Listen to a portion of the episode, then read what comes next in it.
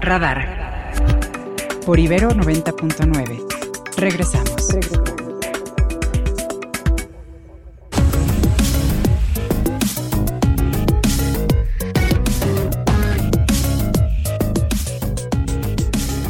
Son las 8 con 8 y ya está aquí Ernesto Osorio. Querido Ernesto, ¿cómo estás? ¿Qué tal, mi querido Mario? ¿Cómo te va? Muy buenos días. Buenos Amigos que nos días. escuchan, muy buenos días. Aquí a todos en cabina también, muy buenos ¿Qué ha días. pasado el día de hoy en Palacio con el presidente de la República? Pues digamos que cada vez más se olvidan de Acapulco. Hoy ni una sola mención, ninguna sola referencia, ni hoy que fue parte del informe de seguridad que presenta el gabinete eh, de seguridad justamente eh, en la conferencia matutina. No se menciona para nada el tema Acapulco. Parecería que al gobierno federal ya, Ya la situación ya olvidó, ya dio la vuelta a la página. Y bueno, se están olvidando de muchas cosas que están sucediendo ya todavía y de la ayuda que todavía está pendiente para muchos muchos afectados, pero bueno, dentro de lo poco que dan a conocer acerca del informe de seguridad destaca pues el hecho de las eh, detenciones relevantes y también algunas sentencias como esta que se dio en contra de el joven pues acusado del feminicidio de la joven Poli Sí. en 2021 que bueno llama la atención porque es la primera pena máxima que se eh, que se entrega pues a una persona se sentencia a un joven este en este caso de 24 años a 75 años de cárcel por el feminicidio dado que todas las pruebas bueno le imputan el hecho de haber sido cometido pues este Pues lo que de facto es cadena perpetua, ¿no? Efectivamente, digo, 25 años, 75 en la cárcel. Pues sí. bueno, ahí está el asunto. Digamos que es lo que llama la atención dentro de lo que hoy eh, informa el Gabinete de Seguridad. Eh, por su parte, la secretaria de Seguridad, Rosicela Rodríguez, bueno, habla acerca del programa de regularización de autos chocolate. Les digamos, ese es el tema relevante para ella. Más de 1.806.715 vehículos regularizados en 16 entidades y la funcionaria llama a que cada vez más mexicanos se puedan interesar en ese programa, se registren, ya, es- ya que se extendió hasta diciembre de este año. El año próximo ya no habrá posibilidad de que se puedan integrar. También habló acerca de la preliberación y de la amnistía de personas en reclusión, 375 que han logrado la libertad de, man- de manera anticipada. 375 personas. 375 Mm. en lo que va de la actual administración, 39 preliberados y 6 solamente por amnistía, que era una de las ofertas, mi querido Mero, que había ofrecido el presidente de la ley de amnistía, que era algo que iba a ser, digamos, Son como seis algo- por amnistía nada más. seis solamente en por amnistía años. que han podido salir en cinco años, uno por año, casi casi. Y bueno, ya del presidente, antes de darle la palabra a uno de los reporteros, empieza a hablar acerca de lo que sucede con los jueces. Le pide al mismo vocero que vuelva a colocar la gráfica con los nombres de aquellos que han liberado a personas que están sujetas a juicio y que se les está condenando por algún delito en carácter, pues en este caso criminal particularmente por homicidio y bueno dice el presidente que ese tipo de eh, nombramiento de, de jueces tienen que ser exhibidos en conferencias de prensa que debería de hacer el Poder Judicial. De ahí pues vuelve a tomar el tema de que eh, por eso es necesaria la reforma, de que es necesario también que se reforme el- la elección de los jueces para que sean Oye. electos por el pueblo. Que habría que recordar que el presidente ha nombrado, ya decíamos, por lo pronto a cuatro de los ministros, pero también ha nombrado a los integrantes del Consejo de la Judicatura, ¿no? Así es, así es, que el mismo presidente, bueno, digamos, sigue, permanece en la misma línea, pero hoy dice una cosa curiosa, dice que la gente está mucho más empoderada que cualquier órgano de poder y que de ahí pues se pueda dar una reforma constitucional que permita que jueces, magistrados y ministros sean electos por el pueblo. El presidente por primera vez ya entonces se refiere a lo que dijo la ministra Loreta Ortiz el pasado fin de semana en la Feria de Guadalajara y vuelve a insistir en que sí es posible que se elijan a los jueces, que la constitución es viable que se pueda reformar y que si se ha reformado para otras cosas se pueda reformar para el bien de México con la transformación también del poder judicial y es parte de lo que va de la conferencia matutina allá en Palacio Nacional. Bueno, vamos a ver qué más pasa. Muchas gracias. Muy buenos días. Gracias, querido Ernesto. Gracias por la información. Y ahora, Sofía, nos ponemos en tus manos que nos tienes más noticias. Estas son las, Estas son las noticias. Ahora sí, les platicamos las noticias. El día de hoy, el ex ministro de la Corte Arturo Saldívar respondió a las declaraciones de la ministra Loreta Ortiz en la Feria Internacional del Libro en Guadalajara, quien se quejó de los 170 asuntos que dejó pendientes de resolver en la primera sala, vacante que ocupó la ministra Ortiz. Por medio de su cuenta X, antes Twitter, Saldívar aseguró que solo fueron 32 y le recordó que fue el ministro de la primera sala al que más asuntos le fueron turnados, con un total de 411 casos. Y la oficina del presidente municipal de Toluca se mantuvo cerrada este lunes debido a que la Fiscalía General de Justicia del Estado de México obtuvo una orden de aprehensión por el delito de secuestro express en contra del alcalde Raimundo Martínez Carvajal, quien cumplió tres días prófugo. La expresidenta del DIF y quien fuera su esposa Viridiana Rodríguez hizo la denuncia de que tanto ella como su familia eran víctimas de agresiones y abuso de poder por parte de Martínez, así como de policías de Toluca y funcionarios municipales. Y también sobre la precampaña de Samuel García, precandidato a la presidencia por Movimiento Ciudadano, el periodista de proceso Luciano Campos comentó en este espacio cómo es que dejó el gobierno de Nuevo León, el aspirante del Partido Naranja, antes de aventurarse a la campaña presidencial. Esto fue lo que nos dijo. Samuel García ha estado recorriendo en su precampaña como candidato único, ya sabemos, de Movimiento Ciudadano, pero deja al Estado en, una crisis política. Es decir, él se va, pero dejan un encargado del despacho, que es su secretario general de gobierno, Javier Navarro. Lo deja encargado del despacho hasta el 18 de enero, cuando constitucionalmente el Congreso del Estado tiene que designar a un interino. Recordemos que la Constitución dice que los servidores públicos, en este caso el gobernador eh, electo popularmente, tiene que dejar seis meses antes para ser rehabilitado como posible candidato. de nuestro. De nuestro portal.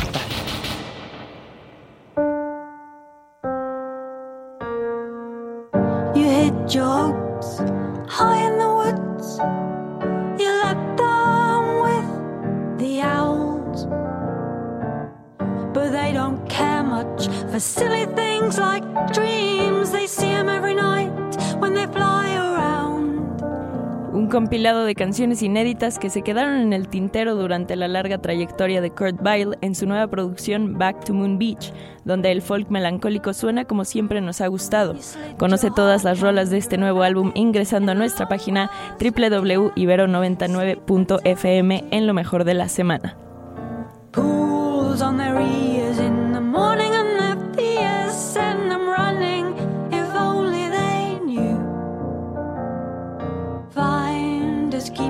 Are losers, weepers. Down's the only way the stone will roll. Got to keep this close to your chest.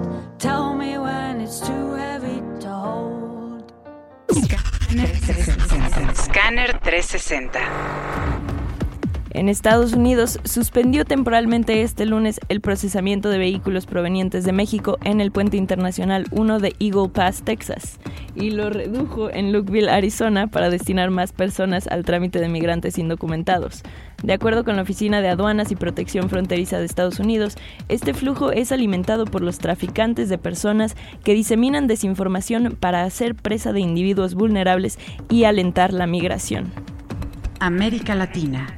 En América Latina, el obispo nicaragüense Rolando Álvarez, condenado en febrero pasado a más de 26 años por traición a la patria por negarse a abandonar su país, celebró su cumpleaños 57 en la cárcel. Denunciaron diversos sectores que demandaron su liberación inmediata. Justo en ocasión de su cumpleaños, el prelado fue galardonado con el premio Carisma por parte de la Conferencia Española de Religiosos, según informó el obispo auxiliar de Managua, Silvio Báez, crítico con el gobierno de Daniel Ortega a través de un video divulgado en su cuenta en la red social X, antes Twitter. Europa. En Europa, luego de acordar una extensión de, una extensión de dos días a la tregua con la organización extremista Hamas, el gobierno de Israel recordó que sus objetivos militares no se han cancelado y, por el contrario, una vez concluida esta pausa, seguirá con sus actividades bélicas. Al respecto, escuchemos este reporte de Radio Francia Internacional.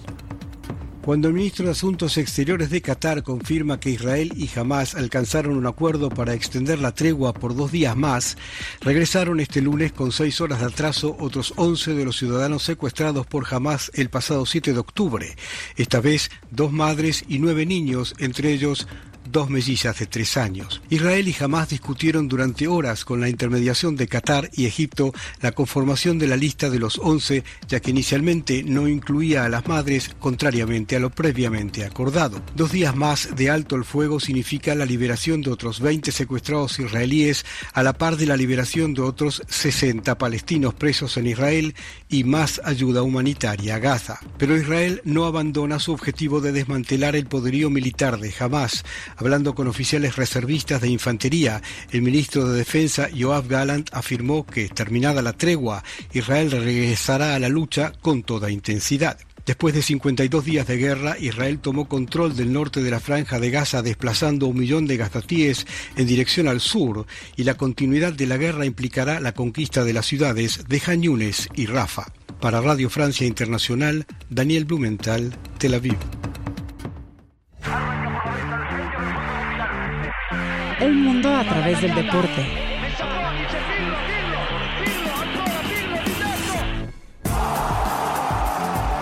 Crack 90.9.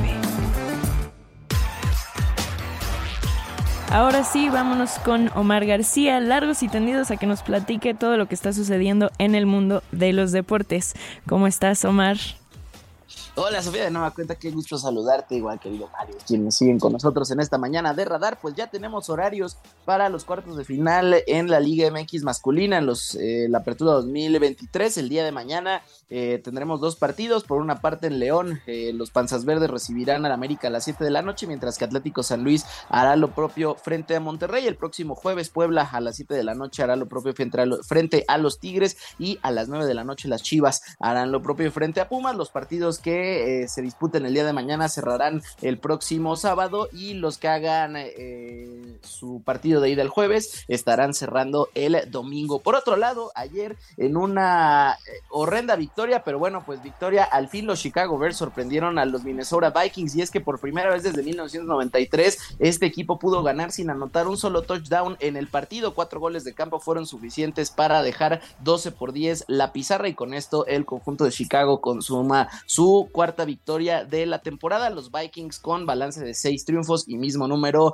de descalabros. También en resultados de la NBA, los Sixers de Filadelfia derrotaron 138-94 a los Lakers con un golpe eh, de autoridad. También los Nuggets de Denver, los campeones reinantes, 113-104 vencieron a los Clippers de Los Ángeles y los Wizards de Washington 126-107 derrotaron a los Pistons. Ya que estamos hablando de básquetbol, el día de ayer se confirmó el grupo que tendrá México para sortear el torneo clasificatorio rumbo a París 2024. Aduanas complicadas. Eh, por una parte, México eh, forma parte del grupo A del preolímpico que se disputará en Puerto Rico junto a Costa de Marfil y contra Lituania, equipo con el que se enfrentaron en el Mundial de Baloncesto y que bueno, pues se vieron las distancias entre las dos eh, quintetas. Del otro lado está Italia, Puerto Rico y Bahrein, así que bueno, reto importante para los 12 guerreros si es que quieren apuntarse a los Juegos Olímpicos de París en 2024 con una, esto también hay que decirlo, de las pocas representaciones por equipos en eh, este torneo después de la no clasificación del fútbol masculino, del fútbol femenil y eh, bueno, pues ahí también el acomodo de, las nuevos, de los nuevos equipos, de los nuevos conjuntos y sobre todo el tema del béisbol y softball. Bueno, pues ahí están los temas, querido Omar. Muchas gracias, como siempre. Seguro, querido Mar, pues ya nos escuchamos el día de mañana. Ya saben que me pueden encontrar en arroba Omar RGC. Les mando un fuerte abrazo. Gracias, abrazo de vuelta para nuestro querido Omar García. Mente reflectora. Una fracción de la energía reflejada. Bueno, y obviamente vamos a estar hablando en estas semanas y meses de las y los aspirantes a cargos de elección popular.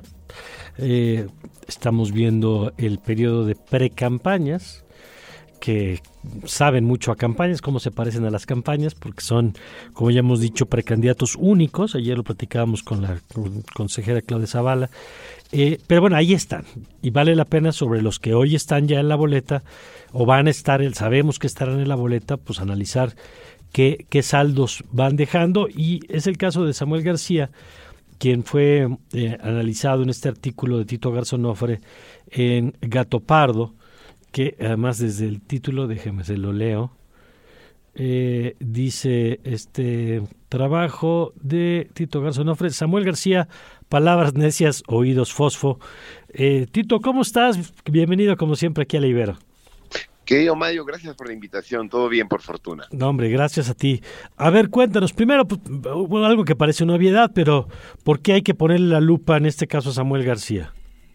Claro que sí, Mario. Es que mira, el artículo em, lo escribo después de ver que estos días Samuel García, eh, por lo menos en redes sociales, por lo menos en dentro de un espectro de la población que está pegado a redes, a, internet, a, las dinámicas propiamente de las nuevas tecnologías, empezaron a compartir datos de el contraste con las impresiones y con el nivel de difusión que alcanzan propiamente los TikToks, los historias de Samuel frente a las de las otras dos candidatas, ¿no? Entonces parecería que se empieza a generar, a gestar un fenómeno, pues eso, divertido, un fenómeno que eh, da risa, es simpático, están muy bien ahí los publicistas que le ayudan y demás, tal, pero esa es la motivación del artículo, entender que Samuel García se siente más cómodo como candidato que como gobernante, mm. que Samuel García prefiere las calles que el escritorio y salir bailando y hacer el performance con su esposa antes que realmente asumir sus responsabilidades como un mandatario que al día de hoy dejó propiamente el encargo que le correspondía en Nuevo León, no hay que olvidar, Mario, eh, Samuel García nunca ha terminado ninguno de los puestos por los que ha sido eh, electo, a los que ha tenido cuando fue diputado eh, plurinominal en el Congreso Local de Nuevo León. Hmm. Yo estoy seguro que si hubiera un puesto más arriba de presidente de la República, Samuel lo va a dejar tirado a mitad del sexenio en caso que gane. En ese sentido, el artículo es una, una reflexión sobre en qué estado deja Nuevo León, en qué, en qué, cuáles son los pendientes, cómo está el tema en las cuestiones políticas y en las cuestiones jurídicas. A ver, y vamos a eso, que planteas estos dos campos. En lo jurídico, ¿qué deja Samuel García? Mira, en lo jurídico, eh, en lo jurídico es un desastre, Mario. En lo, jurídico es la crisis constitucional que el mismo Estado, eh, el mismo ha provocado. La constitución del Estado es muy clara, Mario. Cualquier gobernador que quiera pedir licencia para ausentarse del cargo por más de 30 días, necesariamente tiene que eh, decidir el Congreso a quién va a dejar como persona interina. ¿Sí? Hay que recordar que las precampañas, pues eso, van a durar seis meses, ya estamos a la vuelta algunos días de que empiece propiamente el proceso, etcétera, etcétera. Y lo que pasa es que en Nuevo León Movimiento Ciudadano no existe más allá de Samuel García mm. y otra figura muy pública que es el alcalde Luis Donaldo Colosio. Movimiento Ciudadano en la última elección de Nuevo León, donde ganó Samuel García, no ganó ninguna diputación por eh, RP, ¿no? Es decir, nadie ganó, eh, ningún candidato o candidata de Movimiento Ciudadano eh, ganó un curul porque consiguió una mayoría en sus distritos, sino que fueron a través de plurinominales o de, de, mejor perdedor, ¿no? Y esto pues te habla de que el Congreso está en manos del PRI y el PAN, y el PRI y el PAN, en Nuevo León se vota cruzado históricamente, ¿no? Ganó el Bronco, el Congreso era el PAN, ahora ganó, eh, ganó la gobernatura Movimiento Ciudadano, pero el Congreso está en manos del PRI y las principales eh, ciudades del área metropolitana, pues las ha ganado el PAN o el PRI. Entonces, el votante neolonés como que asume que es necesario la negociación política y demás, y el PRI y el PAN nombraron a un interino, un interino que también hay que decirlo, es una persona con muchos cuestionamientos allá en Nuevo León, y en ese sentido lo que ha ocurrido en Nuevo León es que al día de hoy no sabemos quién va a fungir como gobernador interino, hmm. porque de manera irresponsable el secretario de Seguridad Pública del Estado dicen que van a utilizar la policía para imponer ellos a su propio candidato. Esto es una crisis constitucional, Mario, en donde la gobernabilidad del Estado puede romperse, puede llegar al límite. El día de hoy, la nota en los periódicos locales de Nuevo León es precisamente que los eh, diputados locales van a buscar una sede alterna para ellos nombrar al sustituto. ¿no? Entonces, los casos están litigando, la Corte ya fue clara, el Tribunal Electoral ya fue claro, le toca propiamente al Congreso pero parecería que en ese sentido Nuevo León los próximos meses va a verse en una crisis de gobernabilidad en gran medida provocada por Samuel García. Ahora, eso es lo jurídico y en lo político, pues ¿qué, qué deja en términos también de sello de lo que puede, de lo que ha sido y de lo que puede significar una candidatura? Claro, Mario, han sido tan solo dos años. Eso es lo que yo creo que al final Nuevo León no va a cambiar tan solo en dos años. Nuevo León es algo que necesita muchas soluciones y mucho trabajo en conjunto, no solamente con el liderazgo del momento. En lo político, Nuevo León sigue transitando por una crisis hídrica que se resuelve simple y sencillamente cuando ha llovido, pero este tema de infraestructuras, de prevenciones, de cuidados, etcétera, etcétera, ¿no? Eso por lo decirlo, el tema de la inseguridad, el tema de los feminicidios, no hay que olvidar, Mario, que también un tema que está atorado es que en Nuevo León desde ya hace varios meses no tenemos fiscal. No tenemos fiscal porque el gobernador ha vetado las opciones que han puesto el, el, propiamente el Congreso local de nuevamente en ese enfrentamiento con el PRI y con el PAN. Dicho esto, Mario, en lo político, la apuesta de Samuel es eso, es esos dichos, es ese eh, atento norteño, es esa posibilidad de entender que todo es una broma y lo cierto es que Nuevo León pues eso, a los activistas que han protestado la construcción de un segundo piso sobre el río Santa Catarina les ha llamado loquitos, al encargado de la fiscalía que está como interino dijo que era un gángster, a la oposición la ha mandado a la fregada, es un tipo que de verdad eh, es consciente que su imagen vale más que las palabras, y lo político eso tarde que temprano está pesando. Termino el artículo simple y sencillamente diciendo, mi estimado, que en cuestiones de monitoreo y seguimiento de su gobierno. Históricamente hay una organización que, lo, que, eso, que ha estado eh, con, la poca sociedad civil que existe en Nuevo León, haciendo trabajo y demás, de la cual el propio Samuel se ha aprovechado para crearse esa idea de que está funcionando. La última eh, eh, encuesta publicada tan solo hace unas semanas, pues le da un, un resultado de 6.9 reprobando en temas como salud o como seguridad, mm. ¿no? Samuel lo descalificó, Samuel dijo que eran unos reventadores y terminó pidiendo perdón, asumiendo su error, dijo que eran las, los ánimos del momento, pero pues creo que esto nos habla de eso, de entender que Samuel García, después de que termine su aventura política, su delirio de grandeza, sus ínfulos de grandeza por la presidencia de la República, tendrá que volver a Nuevo León, solo que con esta vez espero que no con la legitimidad y no con los niveles de popularidad por haber tomado esa decisión tan irresponsable de usar a Nuevo León como plataforma política por algo que no tiene ni pies ni cabeza. Algo precisamente que hizo el exgobernador Jaime Rodríguez Calderón el Bronco y que al día de hoy, Mario, no hay que olvidar, está en arresto domiciliario precisamente por temas de corrupción. Bueno, pues eh, yo te agradezco, Tito, como siempre, la oportunidad de, compartir estos análisis con nuestro auditorio. No, Mario, gracias por la invitación y cualquier tema estamos al pendiente. Te mando un abrazo. Gracias, igual. Otro abrazo de vuelta. Jesús, el doctor Garza Onofre, Tito Garza Onofre, investigador también en jurídicas de la UNAM. Eh, sobre este tema vamos a seguir platicando después del corte, querida Sofía, porque Vamos a así es, así es. Nos vamos a un corte, pero regresamos con la mesa de análisis con Ernesto Núñez y Javier Aparicio para que nos platiquen más sobre este tema de las campañas. Volvemos. Radar por Ibero 90.9. Estamos de regreso. Mesa Política. Mesa Política. Tracking Nacional. Y nos vamos con nuestra mesa y saludo como cada semana a mi querido Ernesto Núñez, su director de Animal Político, periodista, profesor de periodismo también acá en Libero. Querido Ernesto, ¿cómo estás? Hola, ¿qué tal Mario? Buen día. Buen día a ti y al público. Buen día. Oye, espero que en cualquier momento se pueda integrar con nosotros Javier Aparicio, pero arrancamos contigo y las campañas, que, o las pre-campañas, que es un pre que hay que ponerlo en paréntesis porque ya saben a campañas por las candidaturas únicas.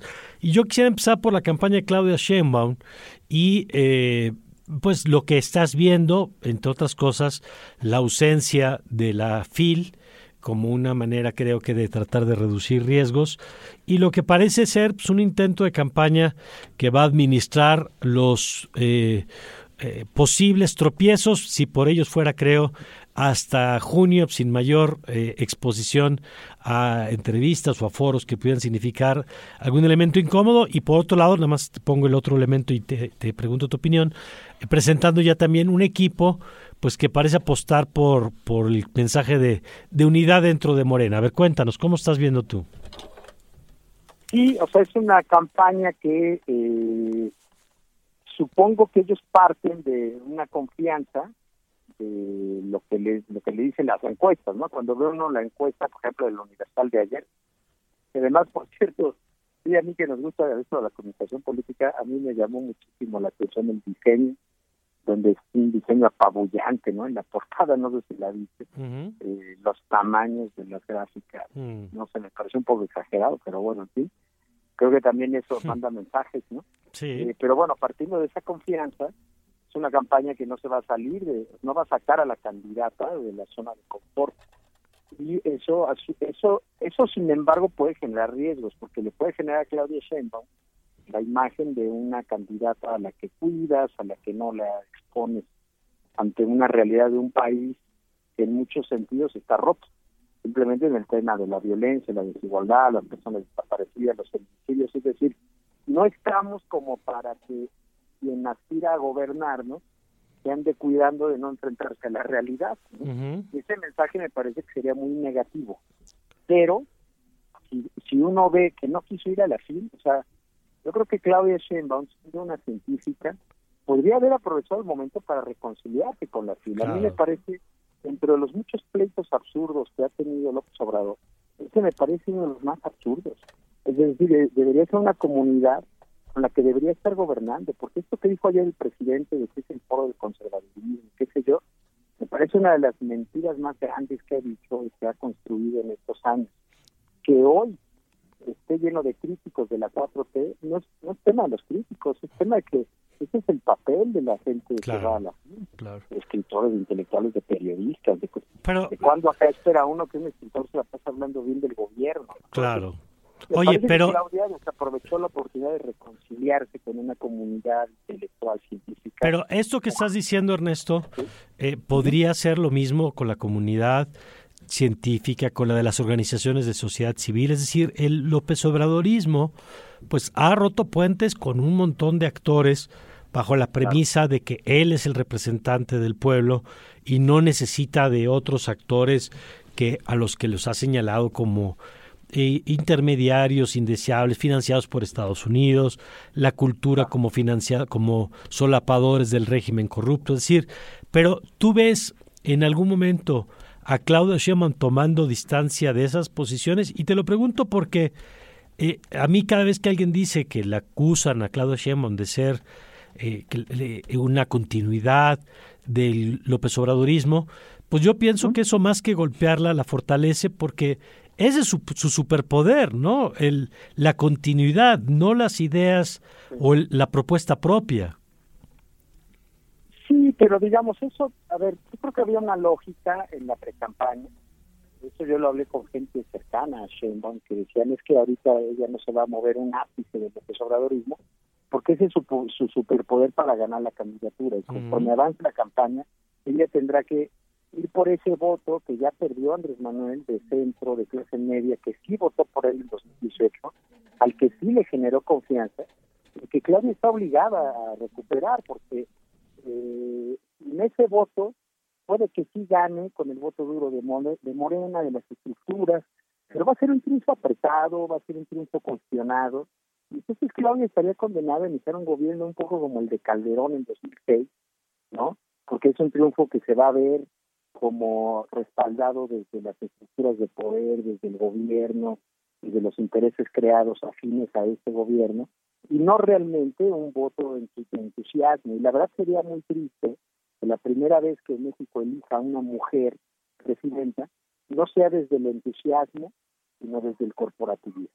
Entonces yo pienso que en, la siguiente etapa de campaña, ella tendría que apostar a reconciliar con ciertos sectores mm.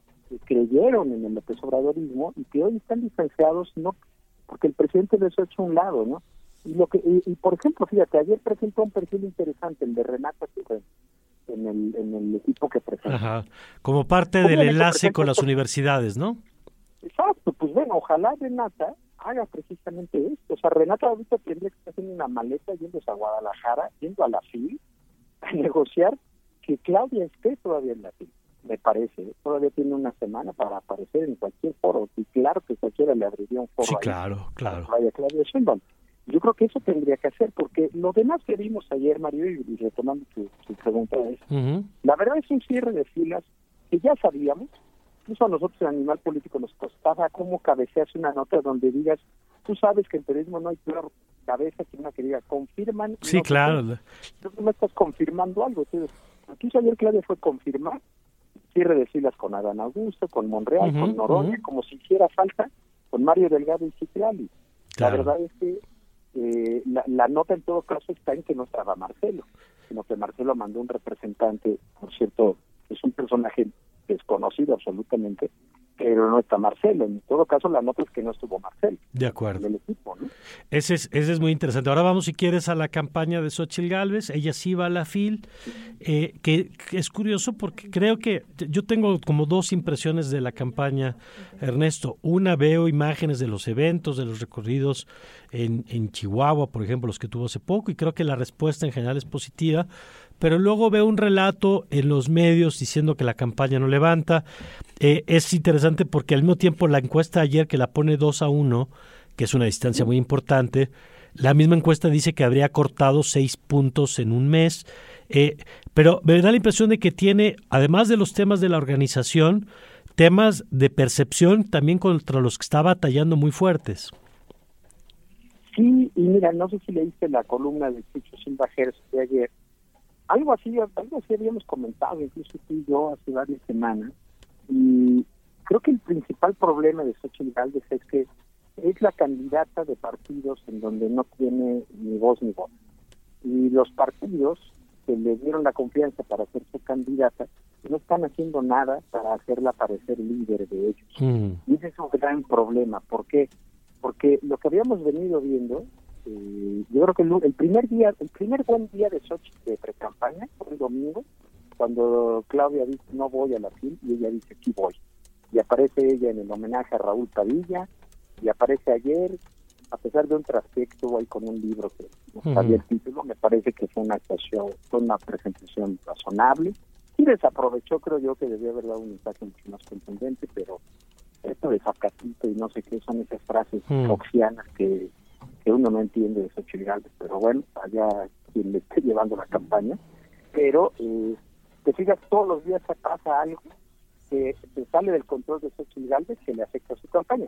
Las declaraciones de o el PIB, el de Fox contra Mariana Rodríguez, el rompimiento en la Ciudad de México, el rompimiento de Adrián Rubalcaba, los señalamientos de que eh, Alito si quiere que trabaje con él o no, eh, los pleitos en el frente, el amago del PRD de irse de la coalición, el Frente Cívico Nacional diciendo no me diste candidaturas, ya me voy. Es decir, hay muchas cosas fuera del control de Xochitl Galvez y ahí sí ve uno una gran diferencia. Y en, el contraste, Claudia Sheinbaum, eh, a pesar de dejar su que se dijo y tal, me parece que está claro que trae el liderazgo. Y en cambio con Xochitl Galvez me parece que no lidera nada, ninguna de las decisiones del PRI-PAN-PRD y eso es preocupante porque de pronto da la impresión, no sé si viste una nota que publicamos en Animal Político la semana pasada, de cuánto van a destinar a las campañas al Congreso y cuánto a la presidencial. Da la impresión de que PAN y PRD van por conservar el registro, van por sus senadurías, van por sus diputaciones, Xochitl Gálvez es solo un vehículo para mantener un porcentaje de votación que les permita mantener eso. Y eso creo que es la señal más preocupante que se manda para, para Xochitl Galvez desde su propia campaña. Oye, y por último, lo de Samuel García, ¿cómo lo ves? Yo eh, creo que es una campaña que en las primeras, eh, pre-campaña, campaña, en los primeros días ya ha mostrado de qué va. Yo no le veo contenido, pero le veo un poco como el, el cuate de la prepa que, que, que él y su pareja son populares, sobre todo la pareja es popular, y eh, lo que venden pues es la fiesta, el, viaje en el coche, el fosfo-fosfo. Eh, y yo no sé si eso qué tanto le alcanza fuera de cierta zona, incluso hasta de cierta zona geográfica, pero ¿cómo lo estás viendo? Sí, una campaña apelando al apelando al voto joven tiktokero. Yo he hecho ahí este, pequeños pocos grupos con, con mis alumnas en y en la UNAM y afortunadamente me dicen que no eso no les llama lo suficiente para votar, qué bueno. Eh, efectivamente yo pienso igual que tú, es una campaña vacía, llena de ocurrencias pero vacía, que sin embargo en un ambiente político con el que estábamos, en un ambiente de redes, de TikTok, podría llegar a, o sea, si llega a tener más del 10% eso de votación, ya es muchísimo para muchos sí, claro, Claro. Y eh, me parece que en detrimento de Xochitl Gálvez. Quien debería estar más preocupada del crecimiento de Samuel García me parece que es Xochitl, porque no va a ser un voto, no le va a quitar voto duro a Morena, no le va a quitar voto duro a, si se puede llamar izquierda, la izquierda, pero eh, pero sí le sí jala voto de ese voto que es muy volátil, de ese voto que es muy voluble, el voto de las clases medias, si un día se levanta de ganas de fosfo fosfo, pues va a votar Samuel García, y si un día se levanta con ganas, con un humor anti Obradorista, va a salir a votar contra Xochitl Gálvez. Es un voto muy volátil, muy difícil de medir, y me parece que, que, que Xochitl Gálvez tendría que estar más preocupada que Claudia por un posible crecimiento de Samuel García. Bueno, vamos a ver, a ver eso, cómo se va a hacer. Sí. querido Mario, hay que decir falta de seis meses. No, no, falta... Ninguna de estas cosas es concluyente. Así es. Falta la campaña que comienza Sí, así es. Eh, falta mucho tiempo. Estamos viendo las primeras... Eh, lanzamientos en la precampaña. Seguramente para enero tendremos mucho más claridad de qué propone cada quien en términos de su estrategia. Gracias, Ernesto, como siempre. Muchísimas gracias, Mario. Un gran abrazo. Que tengas muy buena semana. Igualmente, es Ernesto Núñez, subdirector de Animal Político y profesor aquí en la Universidad Iberoamericana. 8 con 49.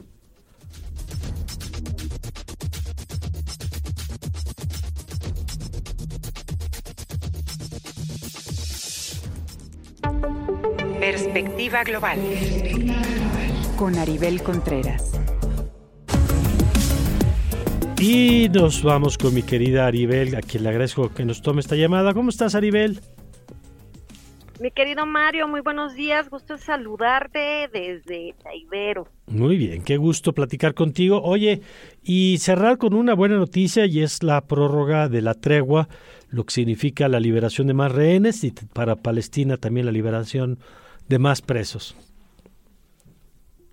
Así es, mi querido Mario, sin duda, este terrible rompecabezas que hemos intentado ordenar, armar, visualizar hacia dónde eh, pudiera dirigirse una apuesta en cuestión de esta tregua, pues finalmente llegó primero por cuatro días y ahora pues tenemos una extensión de 48 horas más para ver si los esfuerzos de la diplomacia por la paz de Qatar, de Egipto, pero también de otros países que se mantienen más a la distancia pero cercanos al tema, pues vemos que esta liberación de rehenes por aquellos prisioneros palestinos de un lado y del otro de esta terrible frontera que cada vez se hace más álgida, pues es una realidad, pero también es una realidad, mi querido Mario, que me queda a mí preocupada. Eh, ¿Qué es lo que va a pasar una vez que jamás entregue el último rehén? Es decir, cuál va a ser su arma de negociación, visto de una manera burda, claro. Eh, terriblemente, pues los rehenes son utilizados como una herramienta de negociación, pero se acaba una vez que los 240 rehenes sean eh, entregados y devueltos a las autoridades correspondientes, Mario. Ese es un punto clave este que señalas, eh, pero también con muchas presiones, por ejemplo, de en Estados Unidos, desde Estados Unidos a Israel, para que esto no sea solo una tregua, sino un cambio de etapa en el conflicto, Aribel. Totalmente, mi querido Mario, eh, tan importante es lo que bien puntualizas como el hecho de que la visita de Elon Musk el día de ayer en territorio israelí, pues abone también a que por el lado de las redes sociales se despresurice también esta manera en como los discursos de odio, esta gran polarización digital también está abonando eh, para bien o para mal a las narrativas que se quieren visualizar, ya sea desde eh, la, del lado de Israel como del lado de Palestina. Vemos cómo la gente en las calles se ha expresado más hacia eh, la causa palestina, pero también vemos cómo inclusive en diferentes países los discursos antisemitas, pues ya también ha habido agresiones físicas, es decir, no solo queda en un celular, sino que también ya está traspasando a comparación del eh, conflicto en Ucrania y Rusia, que aunque las redes eh, tampoco eh, se alimentaba mucho más allá de lo que es la rusofobia. Hoy, pues vemos como el mundo árabe, el mundo musulmán apoya y respalda a Palestina. Esto divide sin duda los intereses geopolíticos que otras naciones tienen en la región y por lo tanto eh, seguiremos viendo que va, habrá más esfuerzos para despresurizar el conflicto. A la, en paralelo, Mario, de que este conflicto quede de manera endémica, es decir, es importante que no se convierta en algo pandémico y en medida de que los países de la región solo estén sumando, aunque sea para su propio beneficio, pero que al final de cuentas sumen para el diálogo, para liberación de rehenes, para tregua, para que se permita el acceso de ayuda humanitaria, eso es bueno porque es señal de que no están dispuestos a que el conflicto se convierta en un tema regional. Bueno, pues ojalá se mantenga así y que se vaya resolviendo, por supuesto, pero sin escalar como has advertido. Aribel, muchas gracias por tomarnos esta llamada. Encantada, Mario. Un fuerte abrazo a ti y a todos en cabina. Hasta pronto. Hasta pronto, la doctora Aribel Contreras, coordinadora de la licenciatura de negocios globales aquí en la Universidad Iberoamericana. Eso es The Tower, The Future Island, una canción bastante amena para terminar nuestro programa, pero no sin antes irnos con Ernesto Osorio para que nos platique ahora sí en qué va la mañanera. Ya te vi ansiosa, Fabi. Muy ansiosa por saber qué es lo que dice el presidente. Pues mira, cosas importantes. Uno, el presidente dice que en la iniciativa que va a enviar el Consejo al Congreso de la Unión en esta reforma del Poder Judicial por primera vez anuncia que va a proponer la creación de un tribunal. Esto sería que suplantaría al Consejo de la Judicatura y sería un tribunal quien juzgaría a los jueces en lo que sería la nueva figura del Poder Judicial en esta iniciativa que presentará el presidente el año próximo. También, bueno, dedicó un largo periodo, este momento de su conferencia, pues para hablar acerca del fraude en el 2000 Seis, como fue que le arrebataron la presidencia a Felipe Calderón, que no se contaron bien los votos y que dice, bueno, que es parte de lo que ha tenido que superar y que obviamente se sobrepuso para poder iniciar la cuarta transformación, que es la que está encabezando en este momento. Y también una buena noticia, dice que la canciller Alicia Bárcena le informó que fue liberado ya el barco que estaba en Yemen y celebra también la tregua que pactaron jamás y el gobierno de Israel por dos días más. Vamos a escuchar al presidente cómo fue que lo comentó.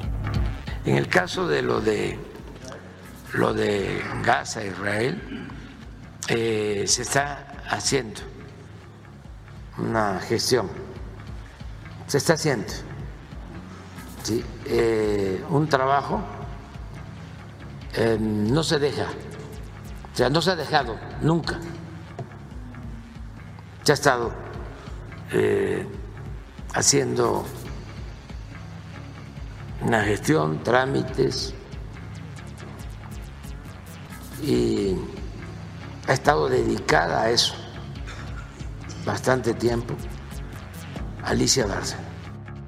Ernesto, a los dos mexicanos, una mexicana y un mexicano que están secuestrados por Hamas. Así es, dice que no se ha dejado la negociación. Hay que recordar que directamente tienen la negociación con un intermediario frente a la organización terrorista Hamas, que es la que tiene a estos dos mexicanos todavía. Bueno, pues gracias Ernesto. Muy buenos días. Muchas gracias. Sofía, ya nos vamos. Muchas gracias. Ahora sí, ya nos vamos, pero quédense el vórtice. Aquí nos vamos con casa llena. Gracias, queridas, queridos. Gracias por acompañarnos como todas las mañanas desde la cabina, este grupo de periodismo radiofónico. Nosotros nos vamos, pero le dejamos en buenas manos, como bien dice Sofía, y le esperamos mañana, mañana miércoles, desde las 7 de la mañana con toda la información. Yo soy Mario Campos y le deseo, como siempre, que tenga usted un magnífico, pero un magnífico día. Ibero 90.9 presentó los acontecimientos del día y las voces más actualizadas. Todos captados por Radar 90.9.